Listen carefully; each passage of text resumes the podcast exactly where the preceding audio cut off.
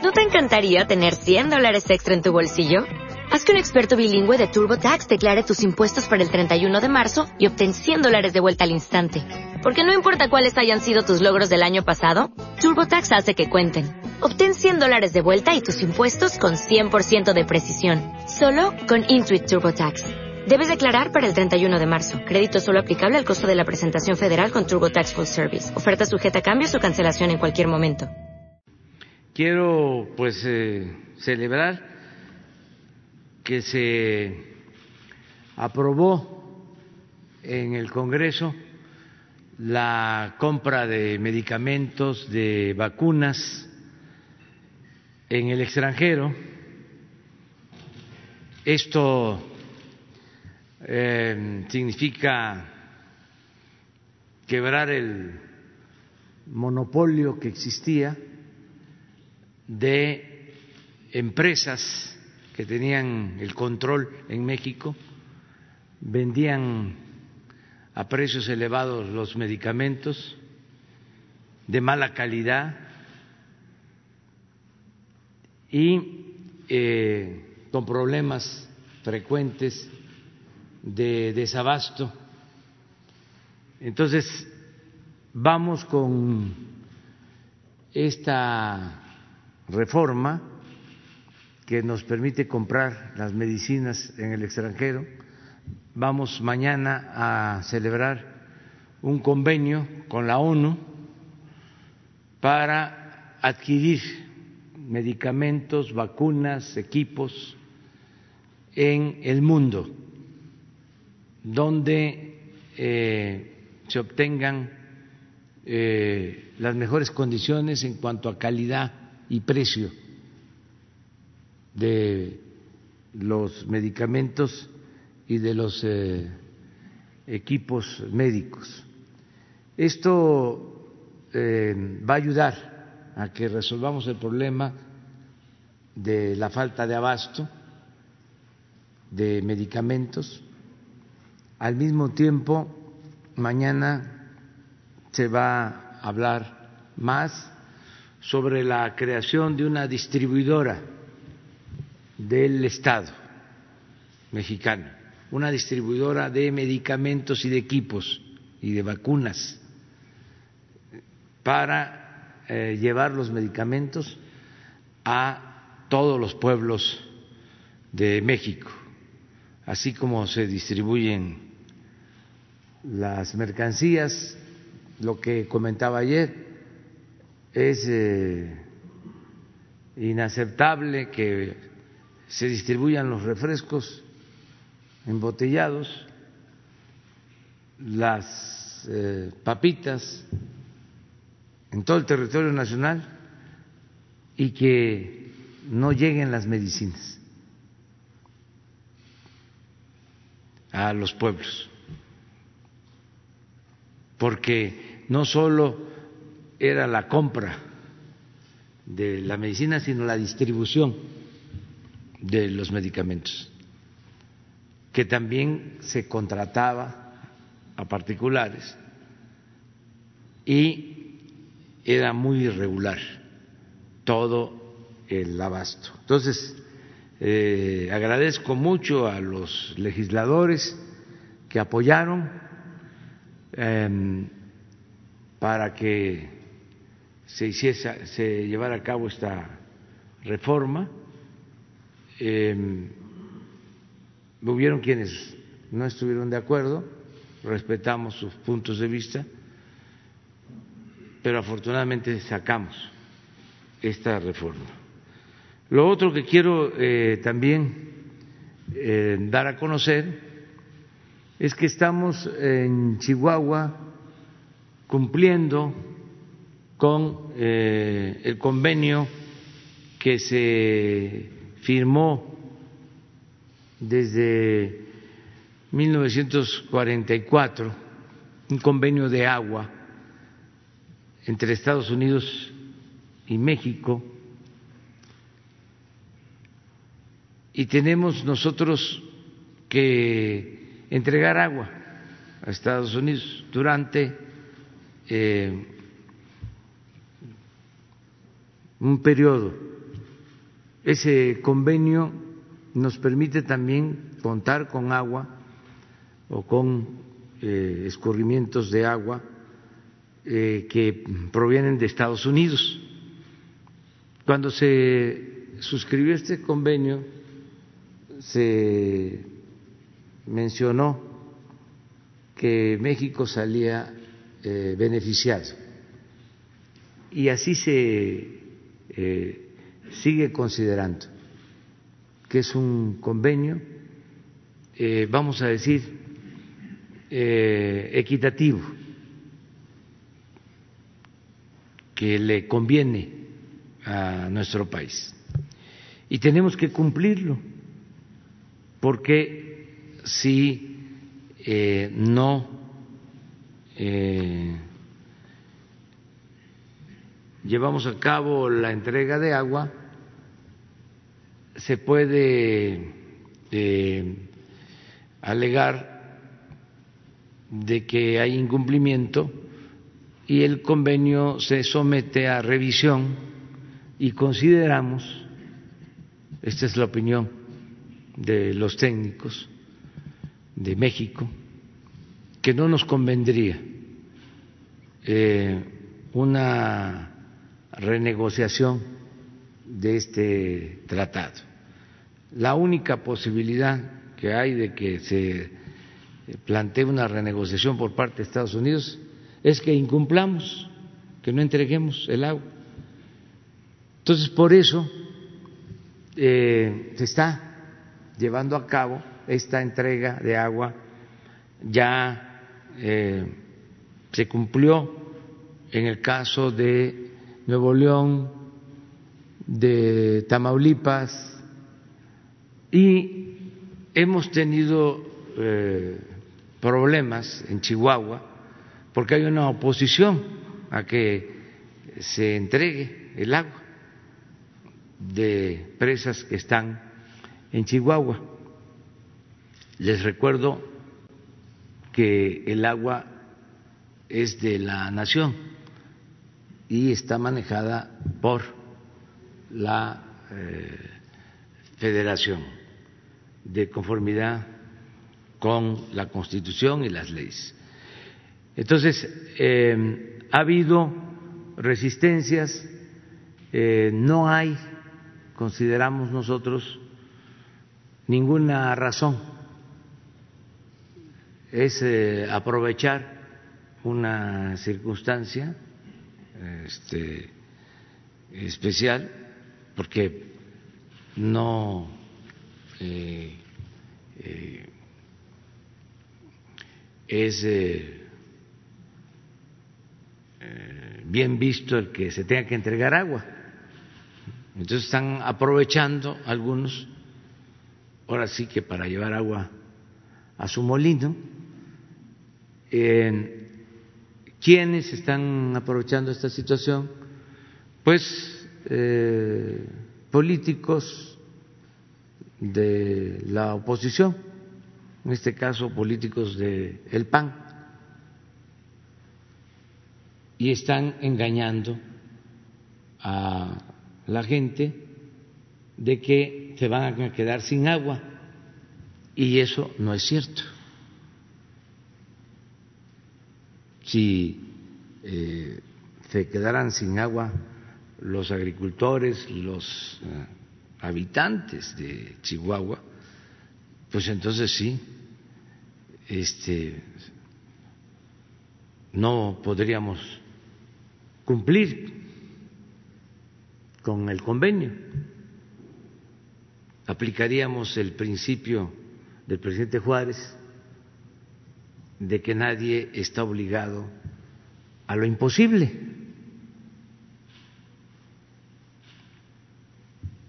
Pero no es el caso.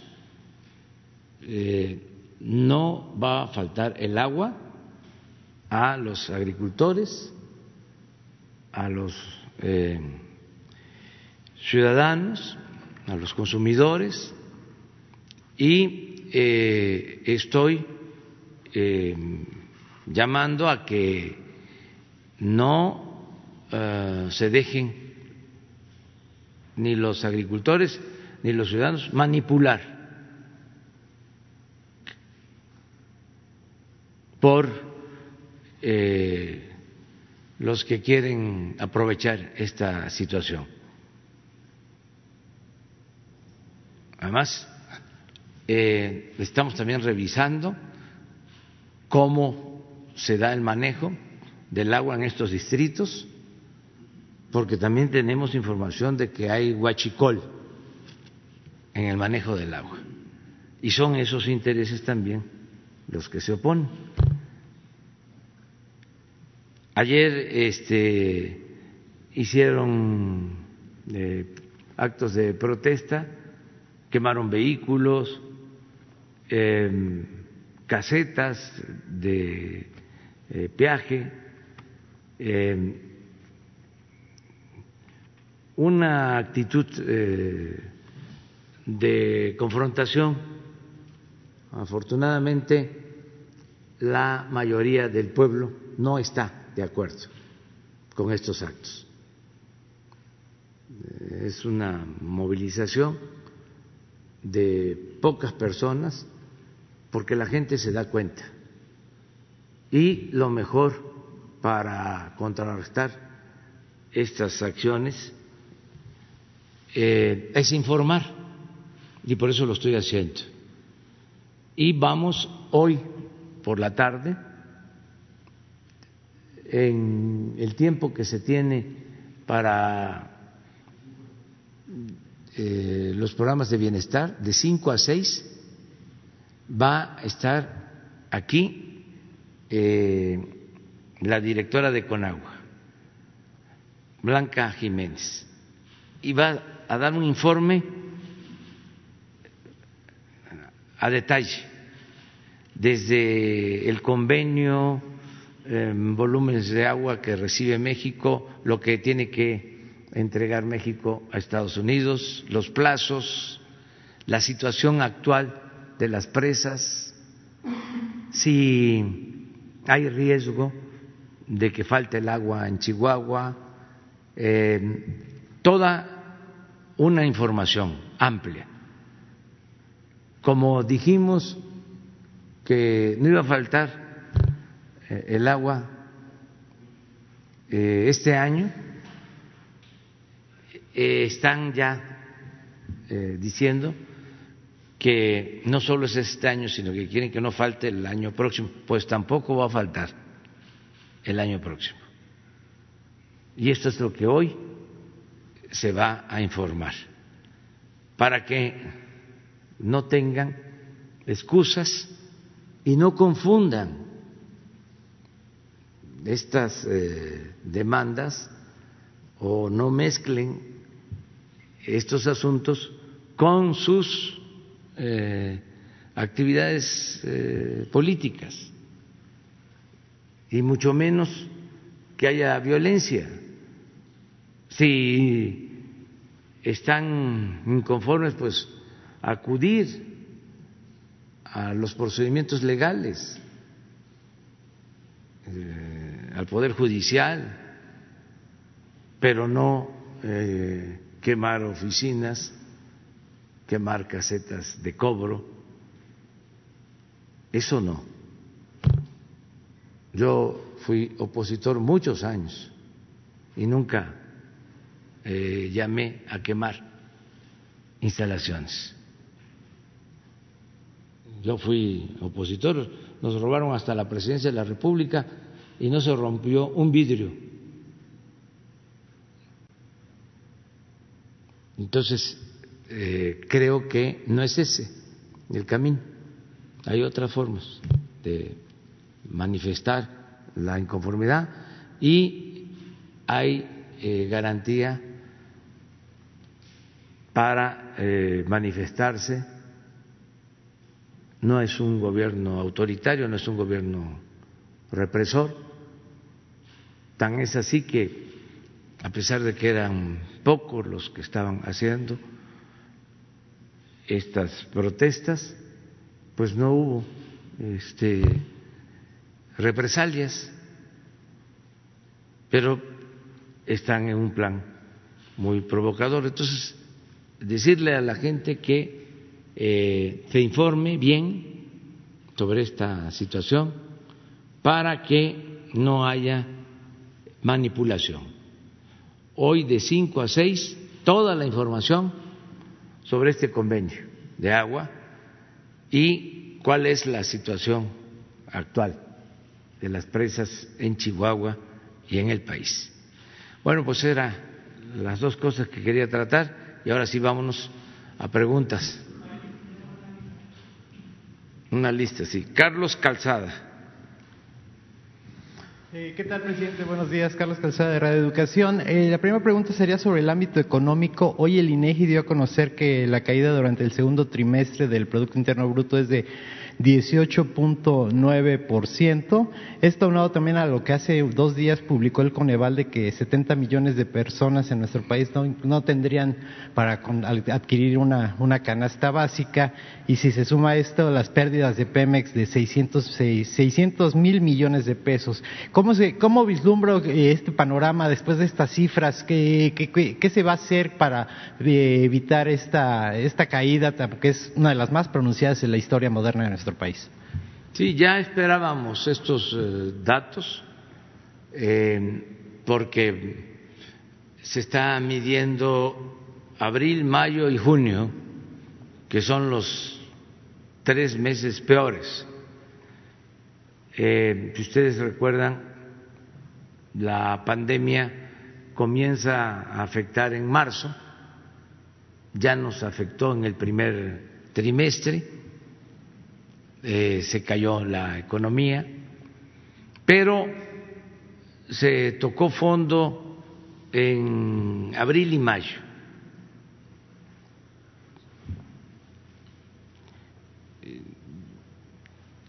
Y se puede medir, independientemente de los datos del INEGI, en la pérdida de empleos.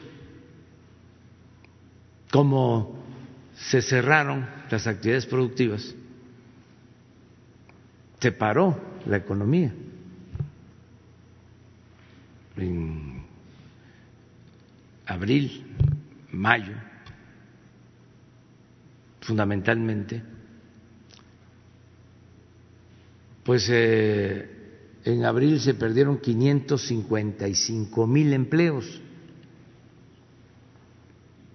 Solo tomando en cuenta a los eh, trabajadores registrados en el Seguro Social, que no es toda la población, estamos hablando de la economía formal. Se tenía antes de la pandemia 20 millones 500 mil trabajadores inscritos en el Seguro Social. Entonces, eh, abril menos 555 mil. Mayo, menos 340 mil. Y junio, menos 82 mil. O sea, estamos hablando de una pérdida de alrededor de un millón de empleos. Y nuestra este, eh, propuesta de enfrentar la crisis nos está eh, resultando favorable porque dijimos que a partir de julio empezábamos a levantarnos y ya hay signos en ese sentido. Después de caernos, en el caso del empleo, hasta 82 mil eh, plazas perdidas en junio, ya julio prácticamente no hay pérdida de empleos. Eh, ayer eh, solo se habían perdido en todo julio, según datos de ayer, cuatro mil empleos. Yo espero que salgamos este, sin pérdida. tomando en cuenta estos días que nos faltan para terminar julio. Entonces es eh, 555 eh, mil, 340 mil, 82 mil en junio y julio cero pérdida de empleo. Y tenemos otros indicadores que nos indican, nos, eh, señalan que ya julio vamos hacia adelante. Entonces los datos de hoy del INEGI pues corresponden a esa situación, están eh, reflejando la caída. Vamos a tener que esperar tres meses porque los datos los este, dan a conocer cada tres meses, eh, es decir, hasta septiembre, para conocer el resultado del trimestre julio, agosto, septiembre, que yo eh, lo veo eh, con optimismo. ¿Qué puedo decirle a la gente, al pueblo? de que ya pasó lo peor y que funcionó la estrategia y que ya nos estamos recuperando. Que los datos son hasta el mes de junio, que no incluye julio y todo lo que este, consideramos va a suceder eh, en agosto, septiembre y eh, lo que falta del año. Y que va a ser una V que caímos, que esto es lo que estamos viendo ahora, también como cayeron todas las economías del mundo. O sea, no es un asunto de México, es un asunto mundial por la pandemia. Entonces, en el caso nuestro es que caímos y ya estamos eh, repuntando, ya estamos saliendo en la creación de empleos, eh, la política de apoyar a los pobres nos ayuda mucho, lo que se decidió de inyectar recursos abajo para que la gente no padezca, que la gente más pobre tenga ingresos. Si hubiésemos optado por la otra política de meter dinero arriba, entonces sí, el deterioro en las condiciones de vida de la mayoría de los mexicanos eh, sería más preocupante. Pero al meter los recursos abajo, estamos garantizando que la gente tenga ingresos, que tenga para eh, el consumo básico. Eh, además, no hemos recurrido a deuda nos va a pegar, desde luego, la caída de la economía y la depreciación del peso, eh, porque aumenta la deuda sin que se contrate nueva deuda, solo por la caída de la economía, aumenta eh, el porcentaje de deuda con relación al producto, pero eh, no nos hemos endeudado y vamos a salir adelante, tenemos finanzas públicas sanas, no nos faltan los fondos. Pero precisamente, o menciona usted este apoyo a los que menos tienen, pero la cifra del Coneval, pues sí es preocupante este asunto de la pobreza. Es que todavía no, esa cifra este, eh, no es definitiva. Eh, yo les puedo decir que se están entregando fondos y apoyos a los pobres como nunca. Y se está complementando esto con algo que nos ha estado ayudando frente a la crisis, la llegada de las remesas. tengo el dato de que en este mes de julio van a aumentar las remesas.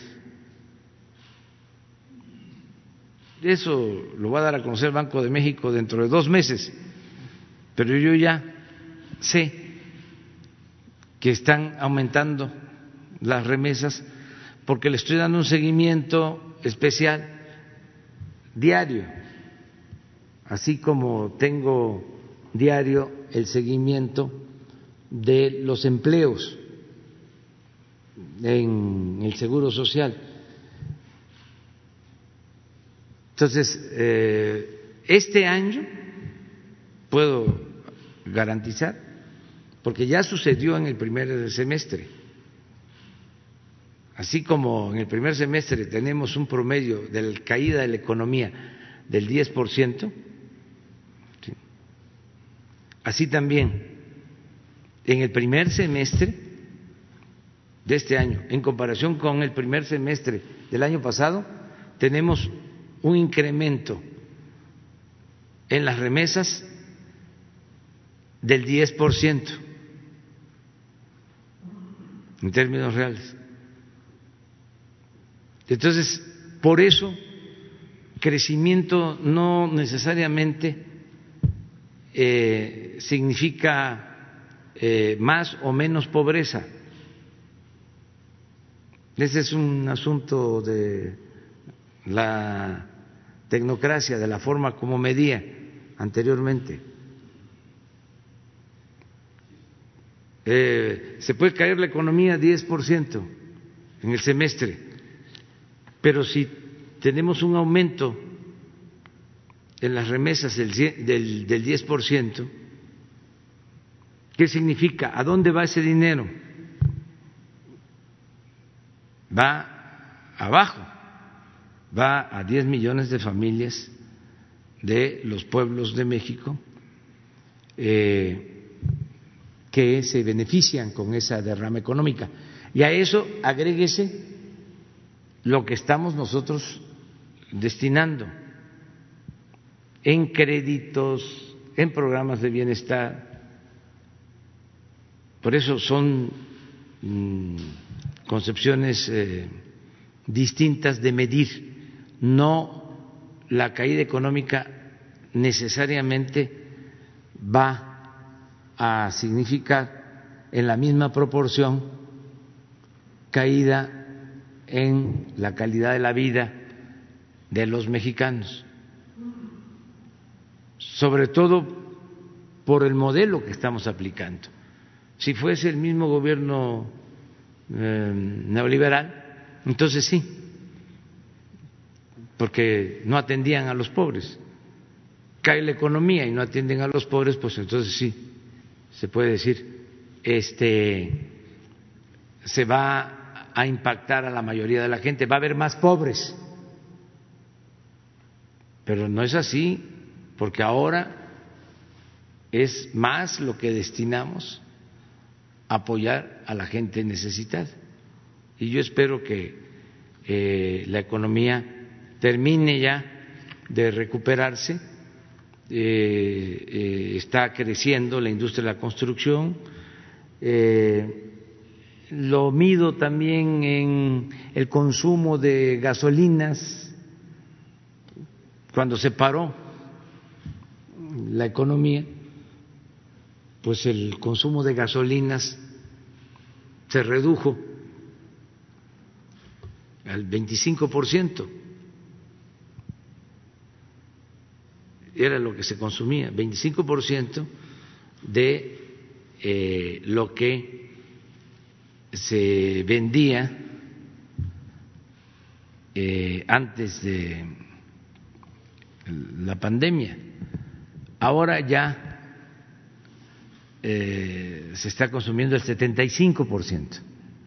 Todavía falta llegar al 100, llegar a como estaba. Falta un 25, pero ya vamos eh, hacia adelante. Afortunadamente también, y eso yo lo agradezco mucho, eh, la gente ha actuado con mucha responsabilidad porque tuvimos que parar la economía de manera este, eh, voluntaria, eh, no con métodos coercitivos, se tuvo que parar la economía, sobre todo abril y mayo, dos meses se paró la economía, que agradezco de que la gente ayudó, eh, porque eso significa una contribución importante, porque es dejar de recibir ingresos, sobre todo los que dependen de la economía informal, fue un sacrificio y eh, eso también nos permitió el que no se nos desbordara la pandemia y que se pudiera atender a todos los enfermos en hospitales, como lo estamos haciendo. No hay un enfermo que se quede sin una cama, sin eh, un equipo que eh, lo atienda y sin los especialistas. Entonces, sí nos ayudó el eh, confinamiento. En este sentido del confinamiento, eh, usted anunció que el lunes se va a dar a conocer el regreso a clases. Eh, además del regreso a clases, el regreso de los trabajadores al servicio del Estado, los trabajadores de la, de la administración pública, hay dudas sobre si regresan, este decreto que se había dicho que se, en, en, agosto, pero hay dudas si se regresa o no en, a, partir del principio del próximo lunes, si regresan los trabajadores de la administración pública o continúan. Ya se tomó la decisión de que no se regrese en dos meses. ¿Hasta cuándo? En dos meses. Dos meses. Sí. ¿Sería, el regreso en septiembre o, Agosto y septiembre. O sea, sería hasta octubre el regreso. Hasta el primero de octubre. Perfecto. Este, en el caso de los trabajadores al servicio del Estado, seguimos trabajando igual como lo hemos venido haciendo. Eh, hay áreas eh, en donde tenemos que estar en el gobierno, todo lo que es atención a la gente, la seguridad pública, desde luego eh, el sector salud y la presidencia. Eh, por último, presidente, ayer usted mencionaba sobre que el ejército está ayudando mucho en las, en las, en las obras que se están realizando.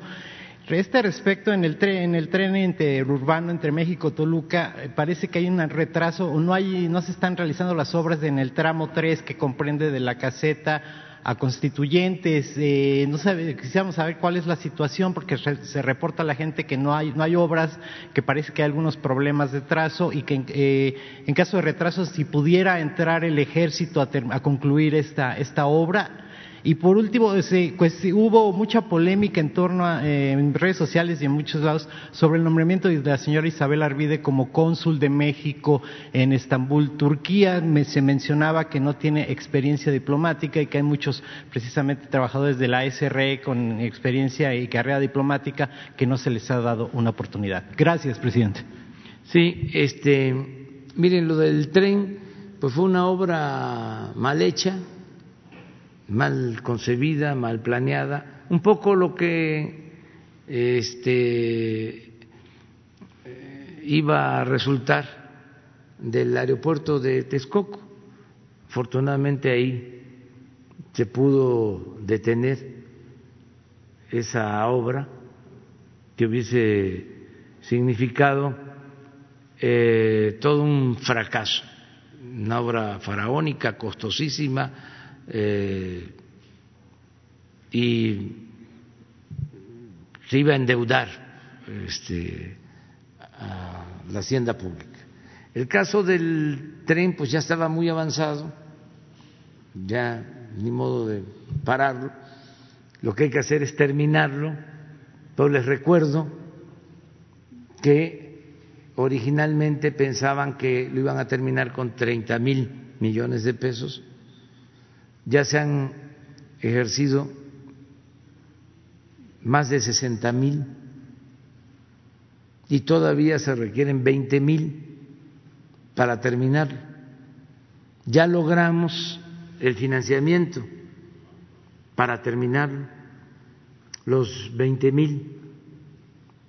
Eh, tenemos ya el presupuesto y ya se están liberando los fondos para que se concluya el tren. Y sí se está trabajando. Eh, estoy constantemente haciendo evaluaciones. Cada mes nos reunimos, la jefa de gobierno, eh, el gobernador del Estado de México, los eh, técnicos de la Secretaría de Comunicaciones y Transportes para ver obras eh, relacionadas con la Ciudad de México y evaluamos el avance del tren Toluca eh, Ciudad de México. No pensamos que el ejército deba entrar, que pensamos que con las empresas, con las compañías que están, se puede terminar Queremos terminarlo en dos años por completo. No podríamos este, terminarlo antes, aún contando con el presupuesto, porque eh, hay muchos pendientes en la obra. Pero sí se está avanzando y tenemos el compromiso de terminarlo en dos años. Eh, se va a concluir esa obra.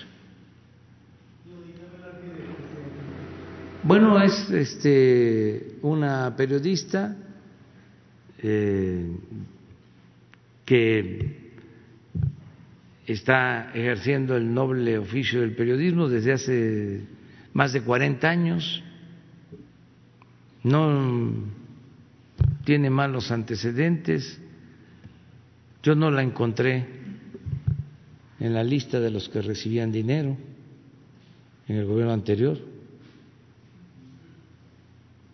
Este fue premio nacional de periodismo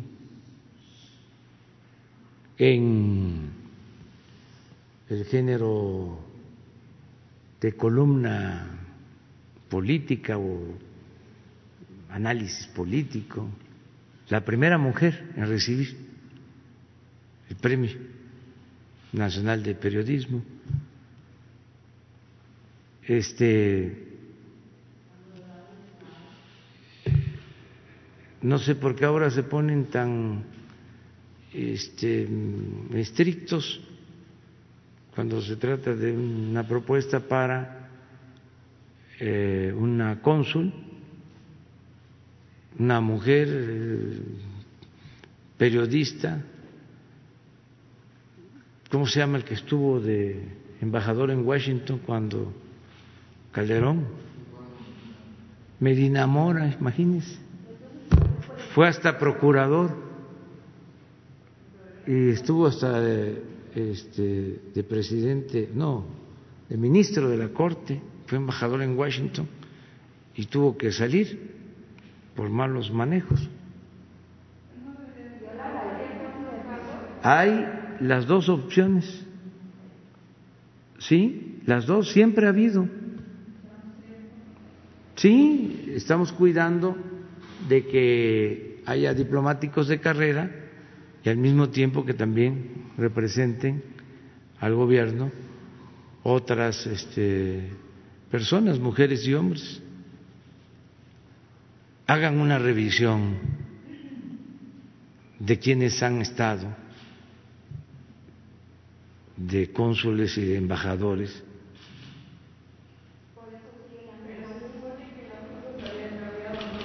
Sí, claro que han cambiado. Este, no somos iguales. Ya no está Medina Mora. A lo mejor reforma cuando este, nombraron a Medina Mora en Washington de embajador representando a México, protestó. Hay que verlo en la hemeroteca. Antes no decían nada. Entonces ahora este, se rasgan las vestiduras. Pero bueno, somos libres, todo mundo tenemos derecho. No, no hay este amiguismo, ni hay influyentismo. Es una situación que tiene que ver con tener mm, periodistas y ciudadanos. En el Vaticano se nombró un periodista también. ¿Mande?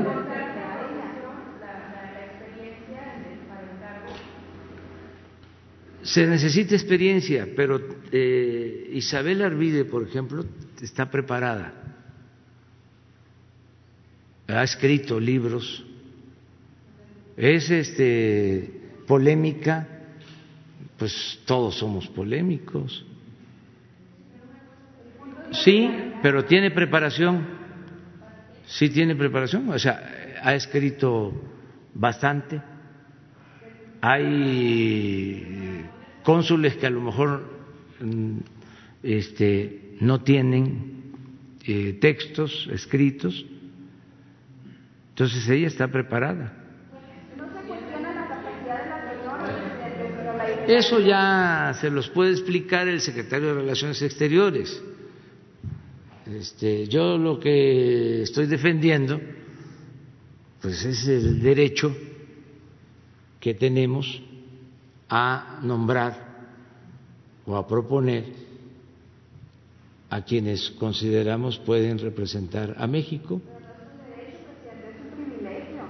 Y además no se cuestiona la capacidad de la señora, se cuestiona que usted está haciendo lo mismo que se hacía en gobiernos No, no, no, no, no, no. No.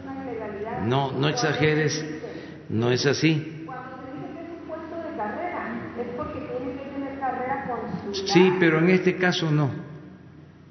O sea, eh, con todo respeto te pido que te informes, nosotros no podríamos violar eh, un procedimiento no se trata de un cargo que legalmente deba desempeñar un diplomático de carrera. Hay dos eh, representaciones, las que corresponden a eh, diplomáticos de carrera incluso que tienen que ser aprobados por el Senado y hay eh, otra representación que dependen del Ejecutivo y que no necesariamente se aprueban en el Senado.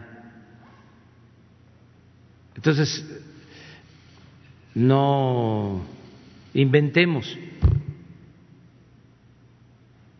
Primero eh, tengamos todos los elementos. Yo pensaba que les este, iba a gustar que una compañera, un compañero de ustedes, digo, eh, bueno, es que este no pertenece a, a la élite, ¿no? Este eh, o al grupo conservador de ahora, ¿no? Que está en la oposición. Pues no sé, pero de lo que me queda claro es que no le gusta al Universal ni le gustó al Reforma. Eh, eh, Marcelo Ebrard, pero fue a propuesta mía.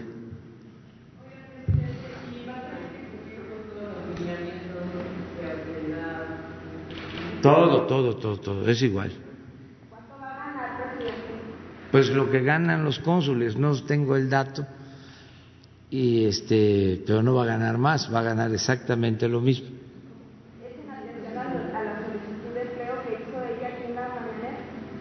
No necesariamente, no, es eh, la verdad. Eh, hacerle un reconocimiento a una persona eh, que se ha dedicado más de 40 años al periodismo. Sí, sí, este, eh, que no vive con lujos, vive al día, no es eh, los periodistas estos que tienen departamentos en el extranjero, de esos que tienen yates, no, no, no, no es así. ¿De quién? Sí, sí, sí, sí, seguramente. Seguramente, como este, los del Universal y como los de la Reforma eran amigos de todos ellos, de Salinas. ¿A poco no este, fue con Salinas que se creó el Reforma? O sea, eh, no nos muchísimas no somos iguales no este porque no son intereses. Ese es un nombramiento a una persona. Ni eh, escribió a favor de nosotros, ni nada de eso. Yo no establezco relaciones de complicidad con nadie. Me llama mucho la atención que ahora eh, están muy sensibles. O sea, muy exquisitos, o sea, de todo. O sea, y se padece de amnesia, ya borraron todo, no recuerdan cómo era. Entonces, nombramos a, a Isabel Arvide y un escándalo mayúsculo no les comentaba yo ayer, pues, que, eh, ¿cómo se llama? Ciro Gómez Leiva me acusa de machista por no ponerme el cubrebocas. Es un estado de ánimo. Están los medios muy lanzados en contra de nosotros, muy este, cuestionadores. Y es un timbre de orgullo, porque esto no pasaba desde la presidencia de el apóstol de la democracia, Francisco I. Madero o así le hacían a, a Peña Nieto o a Calderón o a Fox. Si nada más se dedicaban a obedecer y callar y a quemarles inciensos. ¿O no? Unos cuantos, porque no hay que generalizar, honrosas excepciones todo era como el vasallaje, obedecer y callar. Además, y cobrar. Van a ver, es que hay eh, muchas embajadas y este, consulados, nada más en el caso de Estados Unidos son 50 consulados.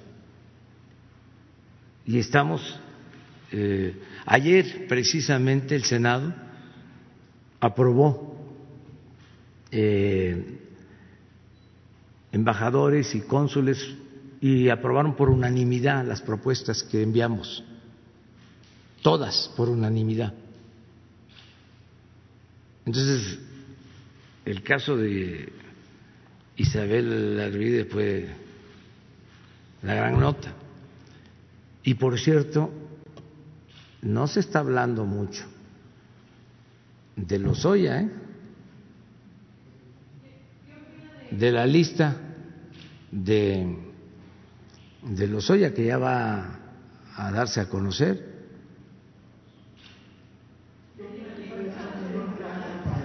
Mande.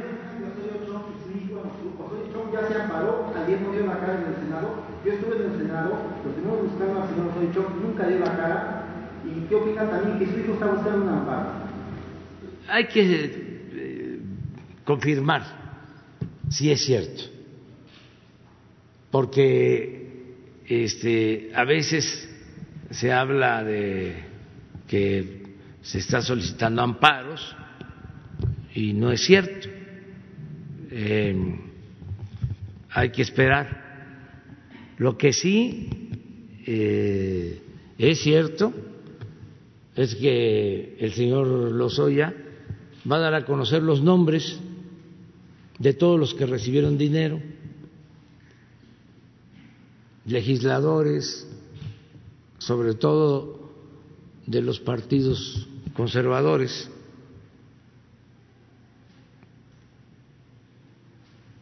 Y eso es muy importante porque hay de dos tipos, ¿no? De corruptos o de políticos corruptos, ¿no? El corrupto cínico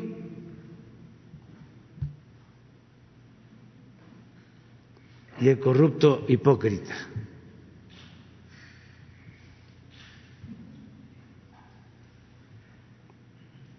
Ya ustedes se hacen cargo de decir quién, quiénes son corruptos cínicos y quiénes son corruptos hipócritas.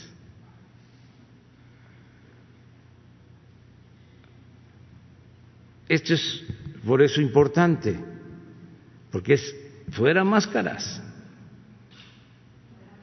es a ver quiénes este, fueron los que recibieron el dinero. Eh, y además las pruebas ¿no? que se tienen que presentar sobre este caso. Sí tiene protección. La Fiscalía lo está protegiendo y este y es parte del acuerdo es testigo colaborador por eso también este se quiso confundir diciendo de que se le había dejado en libertad es una situación que tiene que ver con el proceso. Eh, hizo una solicitud en ese sentido por una presunta enfermedad y como es testigo colaborador, la Fiscalía le concedió el que esté sujeto a proceso en el hospital, para que además siga informando porque eso es lo más importante de todo. Sí, sí, sí es una cosa este, muy importante y yo diría buena, porque eh, es eh, combatir la corrupción. Y ya parezco disco rayado, pero siempre sostengo que es el principal problema de México, la corrupción. Entonces aquí se va a saber cómo compraban a los legisladores, cómo compraron la reforma energética, cómo se atrevieron a entregarle el gas de Pemex a Odebrecht, a dejar sin gas a las plantas petroquímicas de Pemex para favorecer a una empresa particular. El gobierno estaba tomado, estaba secuestrado. Era un gobierno al servicio de un grupo, de una minoría. Entonces, es muy importante, desde luego también lo de Isabel Arvide, pero hay niveles. Yo no estoy viendo ahora porque no tengo tiempo este, cómo están los noticieros, pero a lo mejor sí hay equilibrio, ¿no? Le dan el mismo tiempo a lo de Isabel Arvide que lo de Lozoya, ¿o no? No está así, ¿verdad? Le dan más a Lozoya. Ah, ah bueno, es, así sí. sí.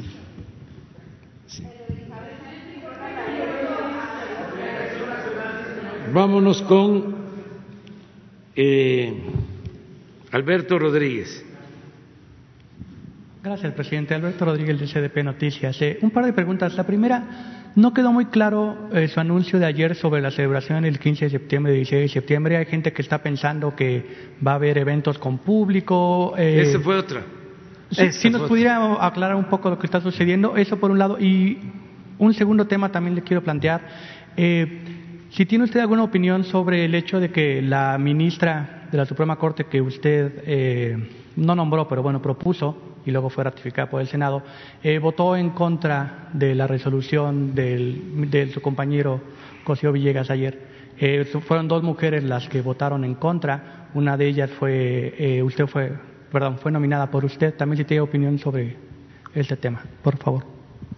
Bueno, lo de, también esto de que dije, que vamos a eh, mantener la ceremonia del grito y el desfile, y hubo mm, un escándalo. Claro que la nota es la nota, ¿no? Así dicen. Pues, eh, ¿cómo vamos a hacer el grito? ¿Cómo se va a llevar a cabo? Guardando la sana distancia, la ceremonia Claro que va a ser en el balcón. ¿Quiénes van a estar en la plancha? Pues eh, en toda la plancha del Zócalo pueden estar 500 personas. Bien separadas. Y yo hice la propuesta porque hay un comité de esta ceremonia hice la propuesta que sea con antorchas. ¿Para qué? Para mandar el mensaje de que sigue encendida la llama de la esperanza.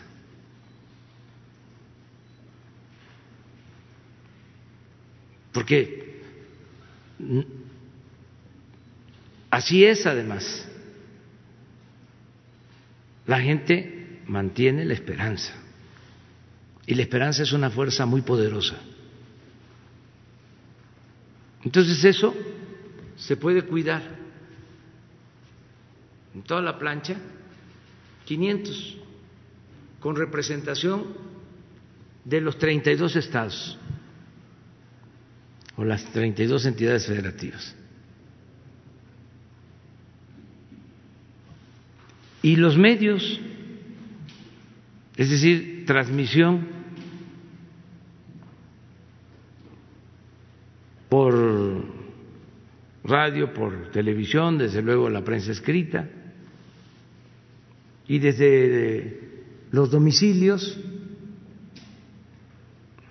la gente puede participar, puede ver la ceremonia del grito. El caso del desfile militar, lo mismo, no es este, el desfile de siempre, no va a ser el del año pasado, que participaron miles de personas. Estamos una ceremonia conmemorativa sin este, muchos contingentes, guardando la sana distancia, todo a partir de los protocolos de salud. Pero no me dieron tiempo de explicarlo. Este seguramente fue hasta trending topic. Este porque a propósito hay que traer invitar a los del Twitter y Facebook porque pagan por eso, por colocar una nota de esas. Este, en primer lugar, pagan y usan robots. Y hay que preguntarles de dónde sale ese dinero, cómo se hacen esos contratos, qué es lo que queremos saber. Si pueden ellos transparentar los contratos que hacen con particulares y con partidos y con políticos.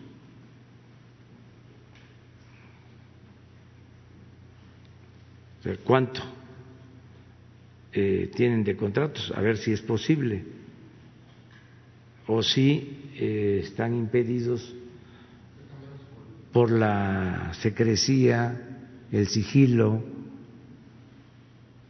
a ver qué, qué hay sobre esto, ¿no? Eh, yo creo que ellos deben estar también eh, preocupados por la ah, manipulación o el mal manejo ¿no? que se le da a las redes sociales. Ojalá y, nos explique. Pero bueno, eso es como respuesta a tu primer pregunta. La segunda, nosotros somos respetuosos de la decisión que toma, en este caso, el Poder Judicial. Y somos respetuosos también de la decisión de cada persona. Ya no es el tiempo de antes. ¿Cómo era antes? El presidente decidía Yo les eh, he comentado aquí que se tenía un teléfono o en el teléfono rojo había comunicación directa con el presidente de la Corte desde el despacho presidencial y se levantaba el teléfono y se le daba instrucciones. El poder de los poderes era el Ejecutivo. El Poder Judicial, el Poder Legislativo estaban subordinados. La Procuraduría lo mismo. Parte de la transformación es el que los poderes actúen con libertad. Es lo mismo que buscamos para el INE ayer lo dije, que los consejeros tengan la arrogancia de sentirse libres, que no se actúe por consigna.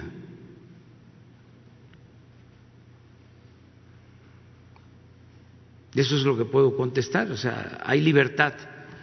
Y nosotros proponemos, y cada quien asume su responsabilidad. Eso es lo que puedo comentar. Vamos con Carlos Domínguez. Buen día, presidente. Carlos Domínguez de Nación 14. Eh, como recordamos, el lunes, presidente, usted dio una conferencia de prensa en el hangar presidencial con motivo de la rifa y la venta del avión presidencial. A esto, para la tarde, el expresidente Calderón tuiteó un tuit que, si me permite, se lo leo textualmente. Dice, hubieran aprovechado para subir el avión y visitar y llevar ayuda a la gente que lo perdió todo en Reynosa a causa del huracán. Ah, pero dejaron en cero el presupuesto del Fondem y los damnificados no importan, solo el circo mediático. A esto le pregunto unas cosas, presidente. Eh, tomando en cuenta que estamos en temporada de huracanes y que puedan suceder otros fenómenos naturales, está en, cero el, en ceros el Fonden, tal como lo afirma el expresidente Calderón. Y si es cierto, como también lo afirma, solamente importa el circo mediático y no los damnificados, eh, tomando en cuenta que insistentemente el presidente Calderón, quien compró el avión presidencial precisamente, es el que le pide que se suba y que pues viaje en él. Y ahorita si me permite otra sí, es, pregunta. Está funcionando el Fonden. También es así, sí. Ayer recibí un escrito del gobernador de Nuevo León pidiendo apoyos para eh, damnificados y para las obras. Y tiene un procedimiento, lo de la eh, decisión de apoyar. Lo tiene que revisar un consejo eh, de protección civil. Hay un procedimiento y mm, sigue funcionando. desde el principio voy a ir el martes próximo a Nayarit a inaugurar obras del Fonden por el huracán Huila se afectó este, Nayarit, municipios como Tuxpan, Tecuala, otros municipios, acuérdense cómo quedó Tuxpan, este, eh, debajo del agua, del lodo, y se hicieron obras eh, allí, en Nayarit, y voy a eso y se sigue apoyando. En el caso, por ejemplo, del último sismo en Oaxaca, que fue el epicentro, se están levantando ahora los censos de afectados. Este, yo creo que le molestó mucho al expresidente Calderón lo del avión, porque este se pasó. Eso de comprarle un avión a Peña este y no fue cualquier avión. Porque él fue el que lo compró pero ya se le olvidó al presidente Calderón que él fue el que indolentemente compró ese avión, autorizó la compra. Sí, pero eso es lo que le molesta, o sea, si mostramos el avión, no se sabía nada del avión. La prensa no era crítica con el avión, presidente, antes. No, casi nadie hablaba del avión compraron ese avión faraónico y no había notas. Sacaban ahí la nota que creo que el Universal sacó de que, en primera plana, sí, de que era necesario. Que había que dar una imagen. Que había que cambiar, sí, el equipo. Y el pueblo. Pero incluso este, fue el único, ¿eh? El reforma no sacó nada, este, y lo demás menos. Pues cómo, si había también ahí, eran 80 lugares y había los lugares para la prensa. ¿No mordían la mano que les daba de comer, presidente? Entonces, ya cambió todo esto. Yo ofrezco disculpa, pues, por este estarle mostrando al pueblo cómo era el gobierno eh, autoritario y corrupto durante, o cómo eran los gobiernos autoritarios y corruptos durante del periodo neoliberal. Además, eh, ni siquiera se necesitaba un avión tan grande, ya lo he explicado, ese avión solo se justifica para vuelos de cinco horas en promedio, porque cuesta mucho levantarlo y que aterrice pronto. Es demasiado grande. Es para ir a Europa en diez horas sin recarga de combustible.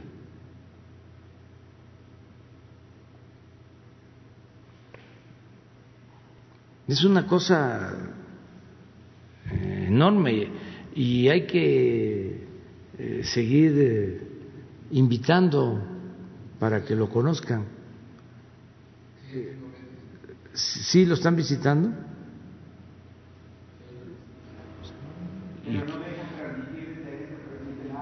Ah, no, que transmitan también desde adentro y este y ofrecerle disculpas al presidente Calderón, pues. Ni modo. Presidente, en otro sentido, retomando el tema del huracán, eh, martes el gobernador de Tamaulipas solicitó formalmente acceder a los, a los recursos del FONDEM. Ellos estiman que hay 69 mil afectados por el huracán. Acaba de comentar usted que también ayer el gobernador de Nuevo León eh, ya solicitó también esto. ¿Se van a liberar los fondos? ¿Cuándo? ¿Cuánto, presidente? ¿Algún sí, hay un procedimiento, se hace una revisión. Antes había mucha corrupción en el manejo del Fonden. Este, ya lo hemos visto aquí. Eh, se hacían las solicitudes, eh, se declaraban emergencias, si acaso entregaban algunas despensas y eh, se gastaba mucho y no le llegaba el apoyo a la gente. ¿Algún mensaje a los damnificados, presidente? De que no los vamos a dejar solos, nunca los hemos dejado solos, nunca. Nada más que todo lo que hagamos eh, se les va a entregar de manera directa, porque no queremos intermediarios.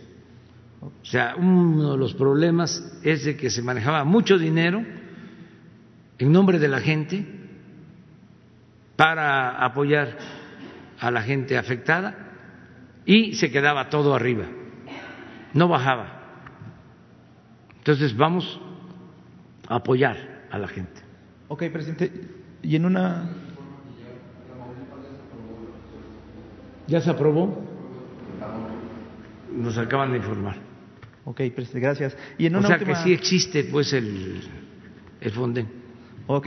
En una última, presidente, ayer el Partido Acción Nacional publicó en sus redes sociales un video donde llaman a la población a no hacer caso a las declaraciones de Lozoya, precisamente por los, casos que, los temas que le imputa la fiscalía.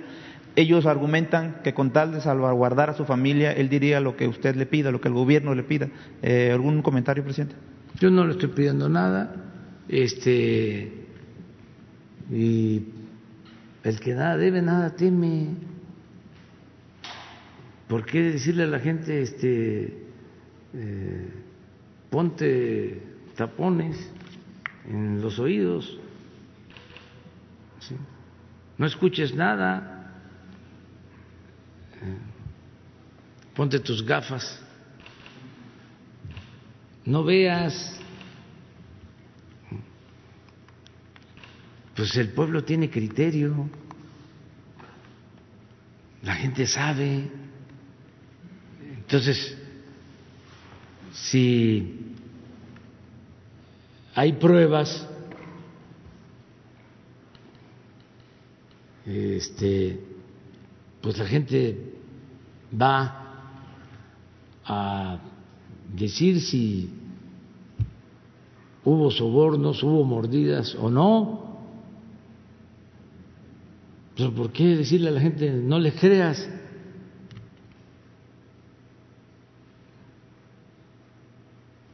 ¿No? Que exprese todo lo que sabe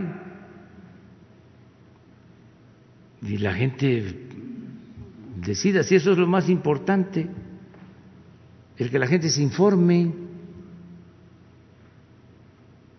porque antes no se sabía nada. Yo me acuerdo que en campaña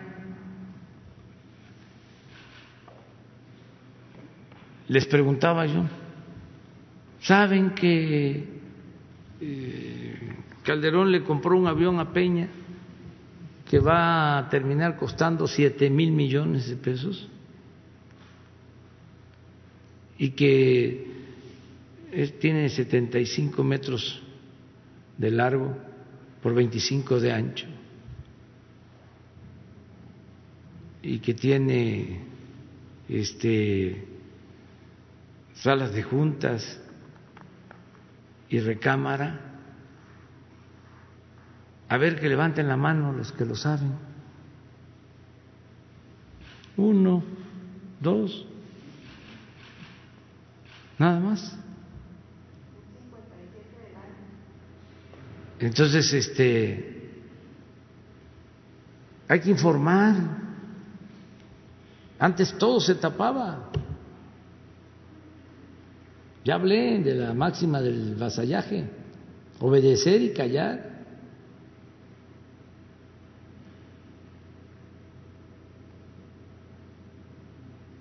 Entonces, no, la vida pública cada vez más pública. Y por eso digo benditas redes sociales, porque antes era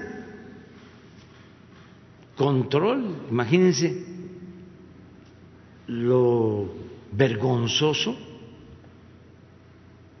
que hay la represión de Tlatelolco de los eh, estudiantes y al día siguiente apenas y aparece en algunos de y callan todo.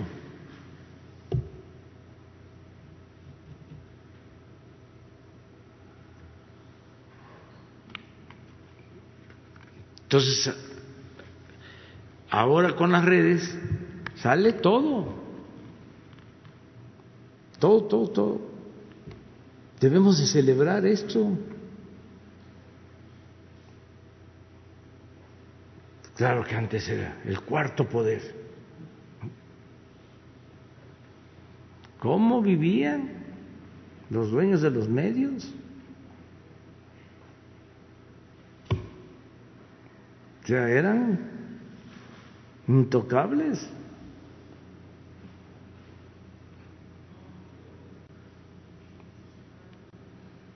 Y lo mismo que los políticos, grandes residencias aquí y departamentos en el extranjero.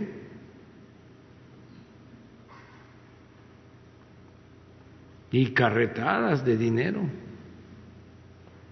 del presupuesto.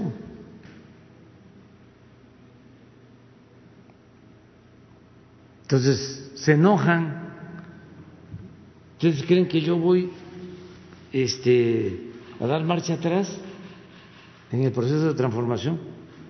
No, yo aguanto, además, estoy acostumbrado y confío en el pueblo, confío en la gente. Si no a estas alturas, ya estaríamos por los suelos, porque vaya que nos han atacado. Ya lo dije, eh, se vuelven feministas, se vuelven especialistas en eh, epidemias, ahora son especialistas en política exterior, este especialistas en cuestiones legales, que si está bien lo de los Oya, no está bien.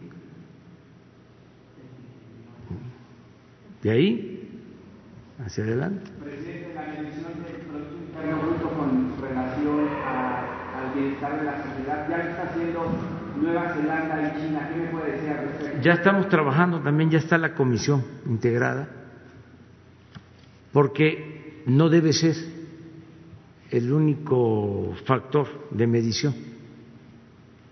Este, ya lo he dicho varias veces, puede crecer el producto y eh, puede al mismo tiempo crecer la pobreza,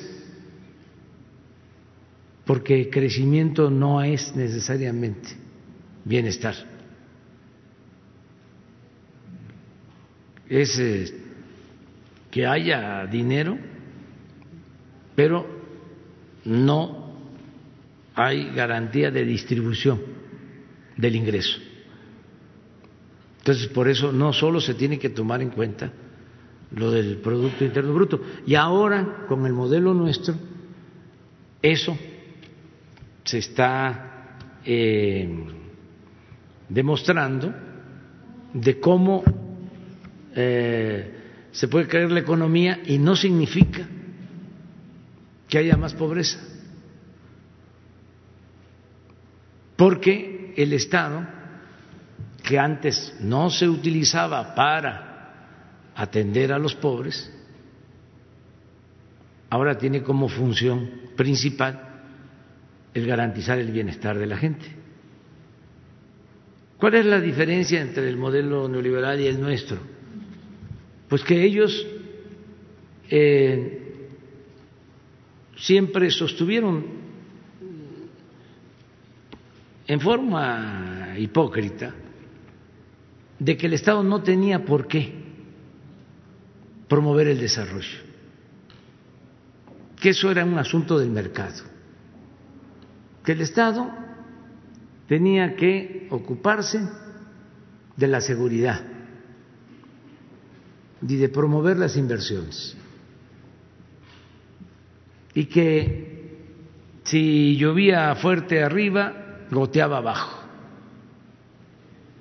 y que el mercado era capaz de crear empleos y de bienestar. Y no funcionó eso. Nosotros pensamos que el Estado tiene que promover el desarrollo y que tiene que procurar la felicidad del pueblo y que tiene que atender primero a los pobres y que el presupuesto se debe de orientar a satisfacer las demandas de la gente. ¿A partir de cuándo su gobierno entraría con esa dinámica de medir? Ya para finales de año tenemos la primer medición. Y sí se está tomando en cuenta también el Producto Interno Bruto, pero es eh, un elemento más. Eh, se están eh, tomando en consideración otros factores, por ejemplo, lo que tiene que ver con el ingreso en la familia, eh, con el bienestar, eh, con la paz, la tranquilidad, incluso con la felicidad. Igual que el Producto Interno Bruto. Entonces está trabajando en eso, hay un equipo, hay psicólogos, hay economistas, hay sociólogos, maestros, que están trabajando en eh, la Secretaría de Bienestar. No va a ser eh, obligatorio ni va a sustituir al INEGI. Va a seguir apareciendo la información del INEGI sobre el Producto Interno Bruto, pero se va a dar a conocer esta otra medición.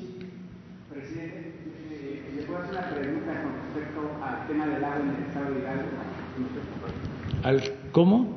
Un, un, tema sobre agua en el estado de Hidalgo, en el municipio municipio de San Agustín Tlaxiaca.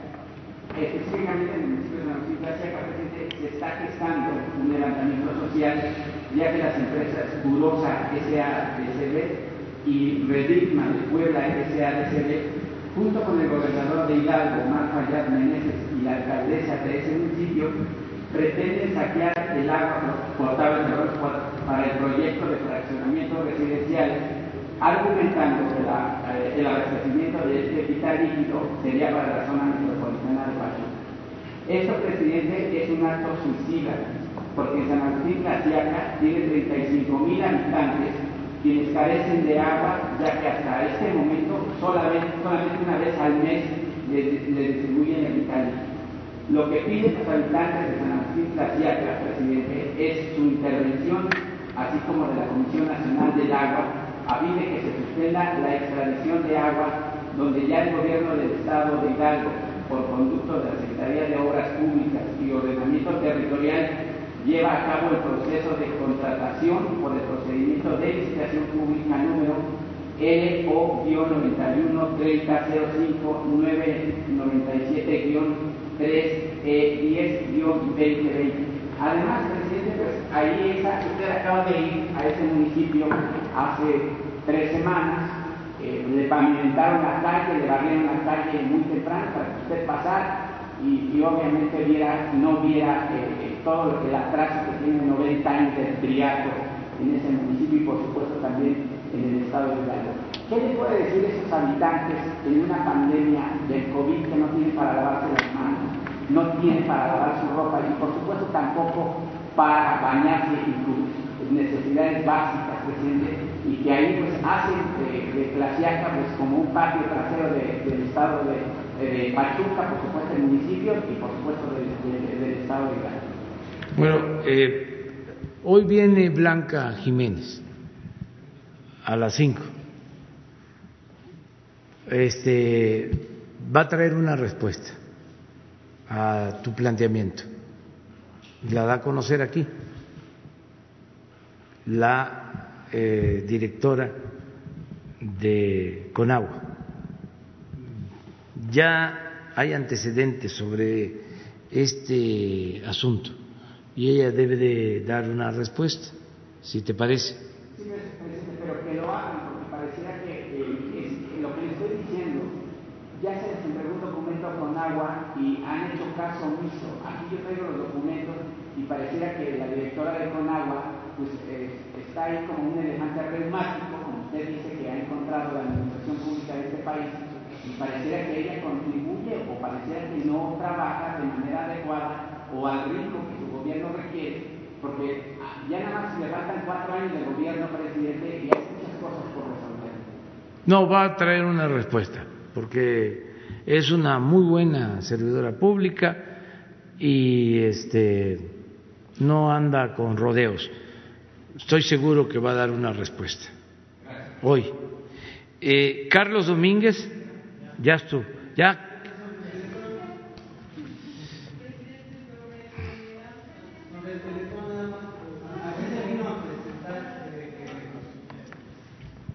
Buenos días, Pedro Domínguez de Milenio. Aquí se presentó que eh, el Teletón iba a contribuir con o apoyar al gobierno federal en la epidemia de COVID-19. Incluso se habló de reconversiones de centros Teletón para, para atender pacientes.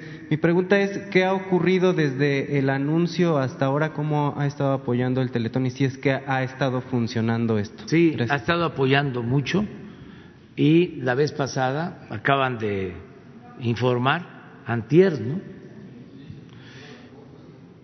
Este, se dio a conocer su contribución y no hubo oportunidad porque se generó como ahora una polémica, no sé por qué tema, me quedé con este, el pendiente de que no les hice un reconocimiento adecuado por su labor a los eh, consejeros eh, directivos de Teletón, porque sí están ayudando mucho. Eh, han reconvertido sus centros de rehabilitación y los han puesto a disposición de enfermos de COVID. Han tenido una colaboración estrecha, sobre todo con el Seguro Social, con el IMSS. Ayer todavía eh, vi un informe de Zoé Robledo agradeciéndole a Teletón, al Teletón, por su apoyo para ampliar el número de camas. No sé. Sí, pero ayer estuvo Zoé en una gira en Baja California Sur, exactamente. Entonces sí, este, nos han apoyado mucho, lo agradecemos eh, y han estado sirviendo como también los eh, dueños de hospitales privados, ya creció el número de personas atendidas en clínicas privadas a partir del convenio que suscribimos, ya es como del orden del 50% de ocupación de personas que se están atendiendo en hospitales privados. Les adelanto que lo que viene lunes en lo de educación, el regreso a clases, también es un trabajo que vamos a llevar a cabo en coordinación con el sector privado, pero en materia educativa. O sea, nos van a ayudar, nos están apoyando el sector privado. Y eh, preguntarle además eh, de lo que hablaba al principio de la conferencia de esta distribuidora de medicinas del gobierno federal, ¿a partir de cuándo empezaría a funcionar y quién estaría a cargo de esta distribuidora? Si nos pudiera adelantar un poco antes de que se dé a conocer esto. Bueno, mañana lo iba yo a decir, pero ¿para qué esperamos? Este, de una vez, el eh, actual director de Protección Civil David León va a ser el director de la empresa de distribución, abasto de medicamentos, vacunas y equipos médicos. Medicinas, vacunas y equipos médicos. Fíjense, lo que nos importa, lo del abasto de medicamentos, que uno de los mejores cuadros, mejores servidores públicos del gobierno se va a hacer cargo de este asunto. Y lo vamos a sustituir, ya no va a estar en protección civil. Y vaya que nos ha ayudado muchísimo ahora con el, huracán que afectó en el norte, él estuvo allá, se hablaba, por ejemplo, de Reynosa, eh, estábamos preocupados porque teníamos eh, bastante ocupación de hospitales de atención de COVID y se nos inundó un hospital materno infantil y de inmediato se atendió, eh, con agua ayudó para bombear este, eh, el agua, sacar el agua y estuvo ahí pendiente David León, hemos estado ahí tanto y vamos a seguir estando apoyando en Reynosa. Eh, y ese servidor público es el que va a hacerse cargo de la empresa.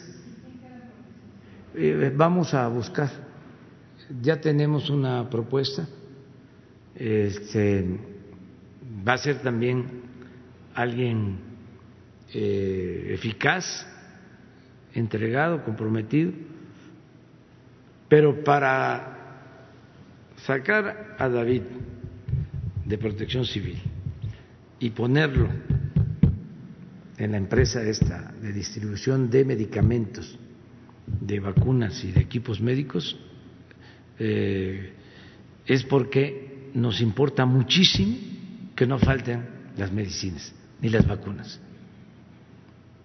Eh, también la protección civil, desde luego, pero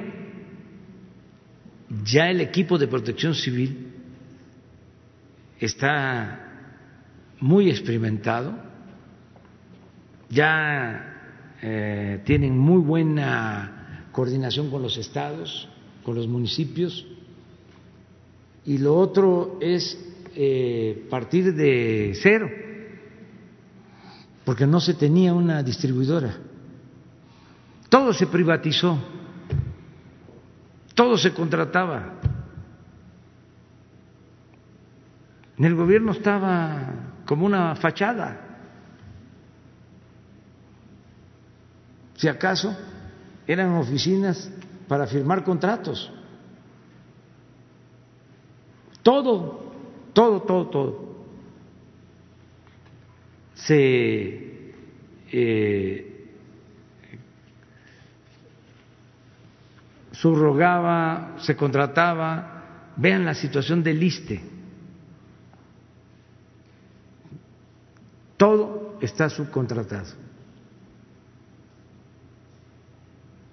Entonces estamos buscando la forma de eh, mejorar todo lo que tiene que ver con servicios. Y no hay que decir que todo estaba mal. Puede ser que algunos servicios eh, se cumplían, pero estaba entregado toda la alimentación de los eh, reclusos. Era un contrato.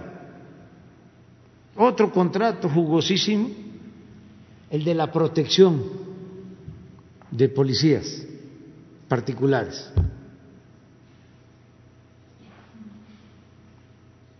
Al grado de que gobernación manejaba la Policía Federal y al mismo tiempo las oficinas de gobernación eran cuidadas por policía privada.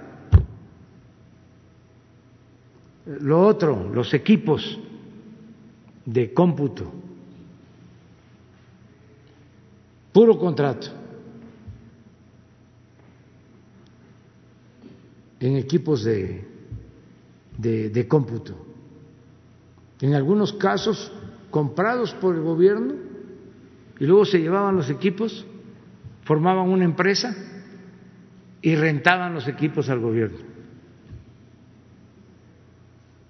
Un desbarajuste, un desastre, un saqueo.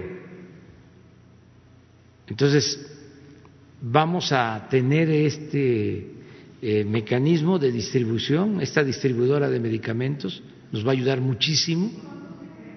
El día 15 de eh, agosto empieza ya a funcionar. Eh, mañana firmamos con la ONU aquí, en la mañana, el convenio general. Y estoy planteando que ya se anexe el primer pedido de medicamentos. Mañana mismo. Y se todas las medicinas y vacunas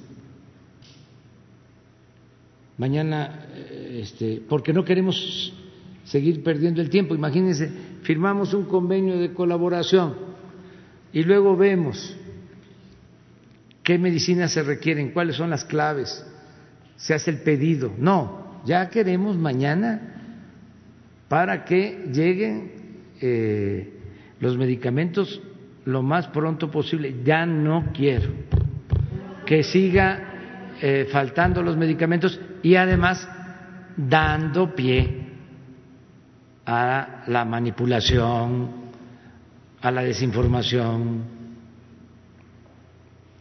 que eh, no se les da apoyo a los niños con, con cáncer, o sea, todo esto, que tiene una parte eh, real y otra eh, muy eh, vinculada a la manipulación política y a los intereses creados,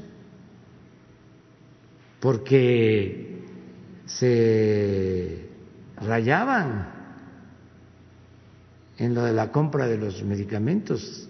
¿Son las compras consolidadas?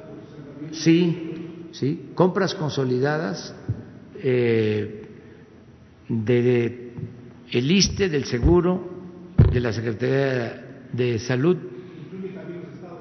¿Incluye los estados? En donde aceptaron. Hubieron estados en donde no aceptaron. Por ejemplo, bueno,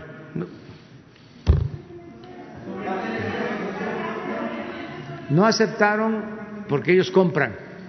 Por eso, en esos estados, si hay falta de medicamentos, nada más en su momento se va a dar a conocer. ¿Mande?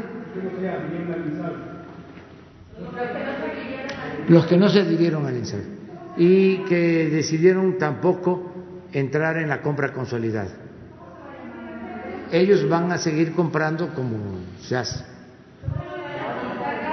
Estamos buscando eso, es medicinas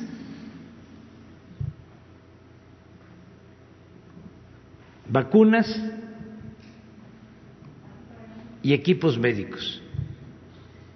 Pero sí quiero que si se tienen camiones distribuidores, que digan así, medicinas y vacunas y equipos médicos, porque eh,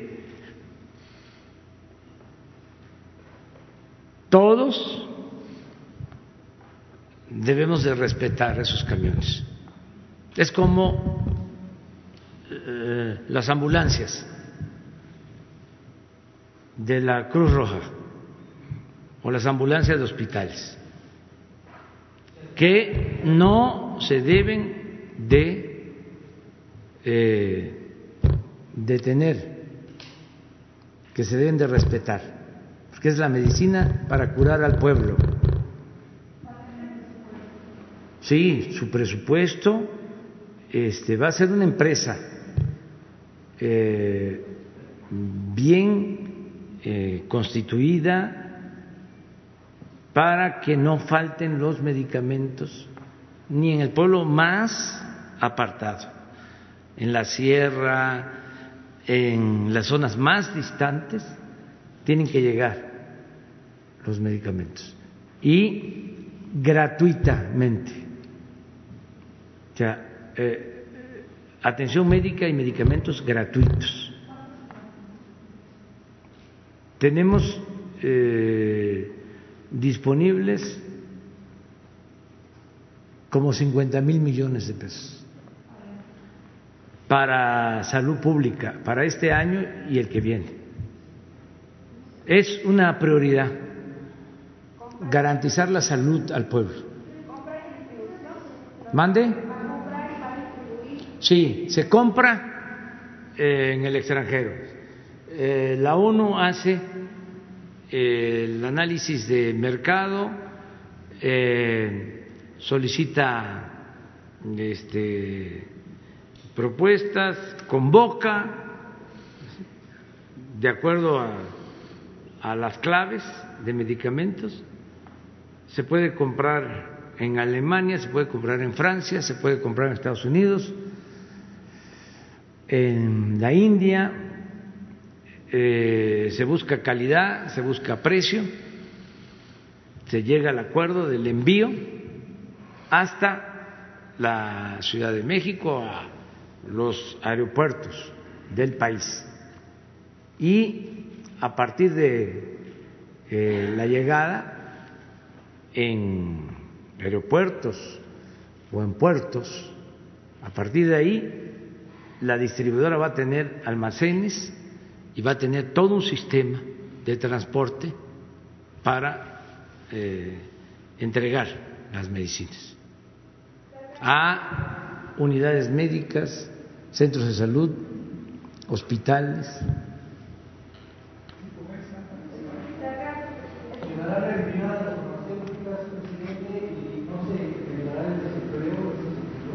Eh, tienen el terreno de los eh, médicos y hospitales privados y mucha gente que eh, compra medicamentos y que este, requiere de atención médica. nosotros estamos haciendo esto porque queremos que no falte el abasto. Además, la ONU va a convocarlos también, solo aquellos que tengan este, malos antecedentes no podrán participar en las licitaciones. Pero es convocatoria mundial, o sea, es a todos los laboratorios del mundo es, a todos, también a laboratorios de México, siempre y cuando este, cumplan con las normas de calidad, eh, tengan buenos antecedentes eh, y la ONU se va a hacer cargo. Es muy importante también por la transparencia, porque ya no es el gobierno el que compra va a comprar la ONU.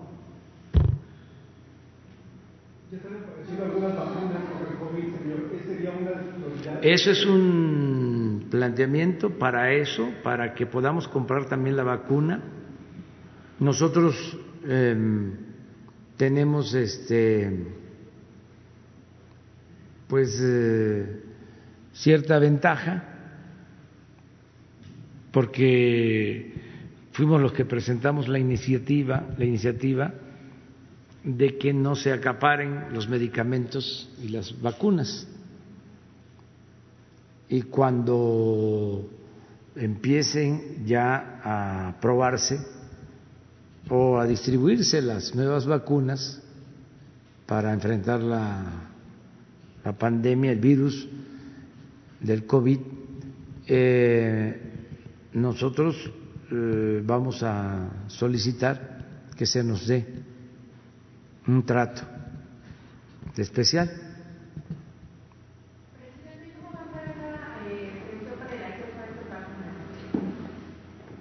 ¿Cómo? Estamos esperando y estamos actuando con cierta prudencia porque eh, no deja de haber especulación. O sea, hubo una empresa que dio a conocer que ya eh, llevaba avanzada la investigación para una vacuna. Y eh, de inmediato eh, subieron sus bonos en la bolsa y ganaron muchísimo dinero con la pura noticia. Y luego se supo que no iban tan avanzados, pero ya habían obtenido ganancias. Entonces, hay que eh, ser muy cuidadosos porque desgraciadamente hay mucho mercantilismo. Fíjense, hacer negocios, lucrar con medicinas y con vacunas, pues así está.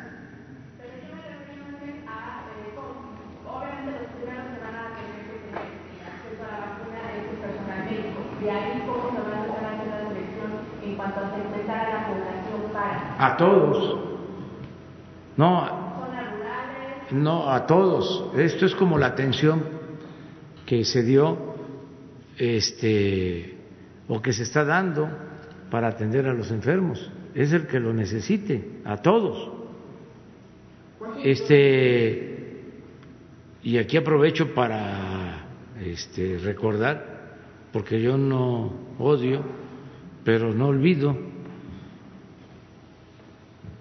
Hubieron intelectuales de estos orgánicos que este, malinterpretaron unas disposiciones de la Secretaría de Salud y dijeron de que nosotros no íbamos a atender a los adultos mayores, que le íbamos a dar preferencia a los jóvenes. Algo que se hizo desgraciadamente en algunos países con la pandemia. Y nosotros sostuvimos que era la atención a todos, eh, ricos y pobres, eh, a salvar vidas, sin importar la edad, sin importar la condición económica, social. Así hemos actuado. Entonces, en el caso de las vacunas, es pues al que lo necesite y no nos va a faltar recursos, también eso decirle a la gente que cuando hablamos de eh, medicinas y atención médica gratuita, incluye las vacunas, que hasta ahora las pruebas eh, para COVID la atención médica, todo es gratuito. ¿Se acuerdan de que había problemas en los hospitales? Eh, que habían cuotas de recuperación. Ya eso se quitó. Ya es gratuidad. Desde luego, lo que queremos es mejorar el servicio, porque no es este, decir, es gratuito, pero no tengo medicina. Toma la receta y ve a comprar tu medicina. Eso es lo que queremos resolver. Vamos a tener el mejor sistema de salud pública, de los mejores del mundo. Nos hemos propuesto eso. Y es eh, pues todo un desafío porque no tenemos médicos, porque no tenemos especialistas, pero por eso vamos a becar a 30 mil médicos para que se especialicen y vamos a seguir abriendo escuelas de medicina y escuelas de enfermería. Lo que hicimos, contratar 50 mil trabajadores de la salud en tres meses de tres mil ventiladores a doce mil que tenemos ahora. Entonces, sí, eh, se ha avanzado mucho, hemos terminado hospitales. Desde luego, es mucho el dolor que nos ha dejado lo del COVID, lo de la pandemia, ¿no? Porque hay pérdida de vidas humanas, pero estamos haciendo todo lo que se puede. Se puede, se puede que ya nos quedemos para mañana sin lista, sin lista.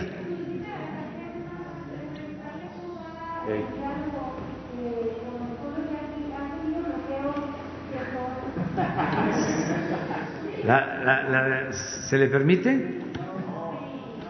Sí, sí, es que es Sonora. No, mira, te, adelanto esto. Este eh, se ha ido avanzando bastante con los pueblos yaquis. Eh, hoy tuvimos una reunión, vamos a cumplir con las comunidades, con los pueblos yaquis Voy a reunirme con ellos la semana próxima, el jueves. Yo creo que yo creo que en Vica, pero no estoy muy seguro. Hoy hoy hoy este me voy a reunir con los eh, representantes de los ocho pueblos. Sí, pero vamos buscando eh, mediante el diálogo en resolver el problema. Y voy a hablar con ellos. Y no es solo por esto. Queremos hacer justicia a los yaquis. Eh, lo principal es tierra y agua, porque acuérdense de cómo ese pueblo fue despojado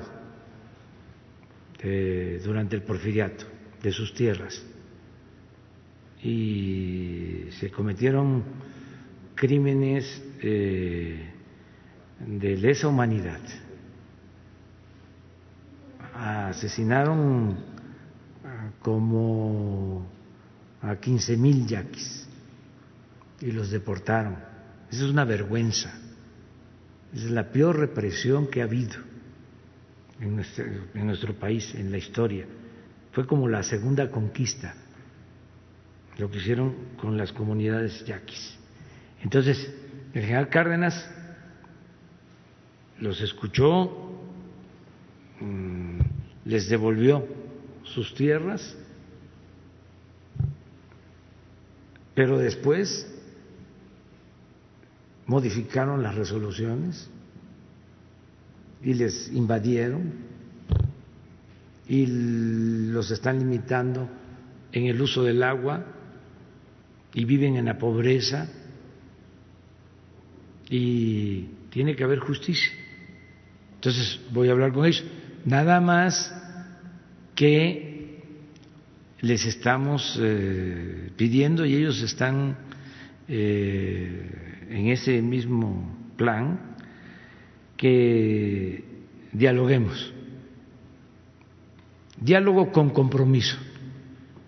No nada más hablar por hablar, sino diálogo con compromiso. Voy a eso el jueves. Sí, voy a eso. Allá, allá voy a hablar de eso, voy a hablar de eh, cómo vamos a dar respuesta a sus demandas. ¿El jueves? ¿Cómo? No, no, no voy a Voy a ir también, voy a Voy Martes, Nayarit, la capital, Tepic. Y vamos a pasar ya sea a Tecuala o a Tuxpan para inaugurar obras este, que se hicieron por el Fonden. Eh, al día siguiente, Tuliacán, miércoles. Sí, o sea, eh, lo mismo en Nayarit, o sea, nos vamos el lunes por la tarde para estar en la reunión de seguridad en Tepic el martes, reunión de seguridad en Culiacán el miércoles. El jueves reunión de seguridad en Obregón, en el municipio de Cajeme, Sonora. Aparte, tengo las giras, o sea, eh, el día que voy a Obregón, voy a Vicam, si es el pueblo, a reunirme con eh, los pueblos yaquis, los representantes de los pueblos yaquis. Y vamos a aprovechar también el caso Sonora, si está terminada, para la presa pilares. Sí, sí, vamos a pasar. Y eh, de ahí vamos a cruzar a eh, Baja California Sur el viernes. vamos a tener la reunión de seguridad en Los Cabos, porque ya fuimos hace relativamente poco a La Paz y ahora vamos a Los Cabos. Mm, no sabemos cómo. Hay una línea. Sí. Hay una línea, hay, hay vuelo de, de Obregón a La Paz. Sí. Sí, sí, sí nos va a alcanzar el tiempo. Vamos a llegar un poco tarde, pero sí vamos a llegar. Sí, eh, luego vamos, vamos a estar eh, en, vamos a Coahuila, eh, vamos a Nuevo León, y vamos a Tamaulipas. La, la, siguiente, sí, sí. Creo que es, es Querétaro, por lo que mencionabas, Querétaro, eh, San Luis, porque tengo una reunión con gobernadores este, en San Luis. El gobernador de San Luis es el presidente de la CONAM. Este, y quedamos en reunirnos ahí y de ahí yo continúo a Saltillo y luego Nuevo León y luego eh, Tamaulipas. Esa es, esa es otra. Dos semanas. Muy bien, nos vemos mañana.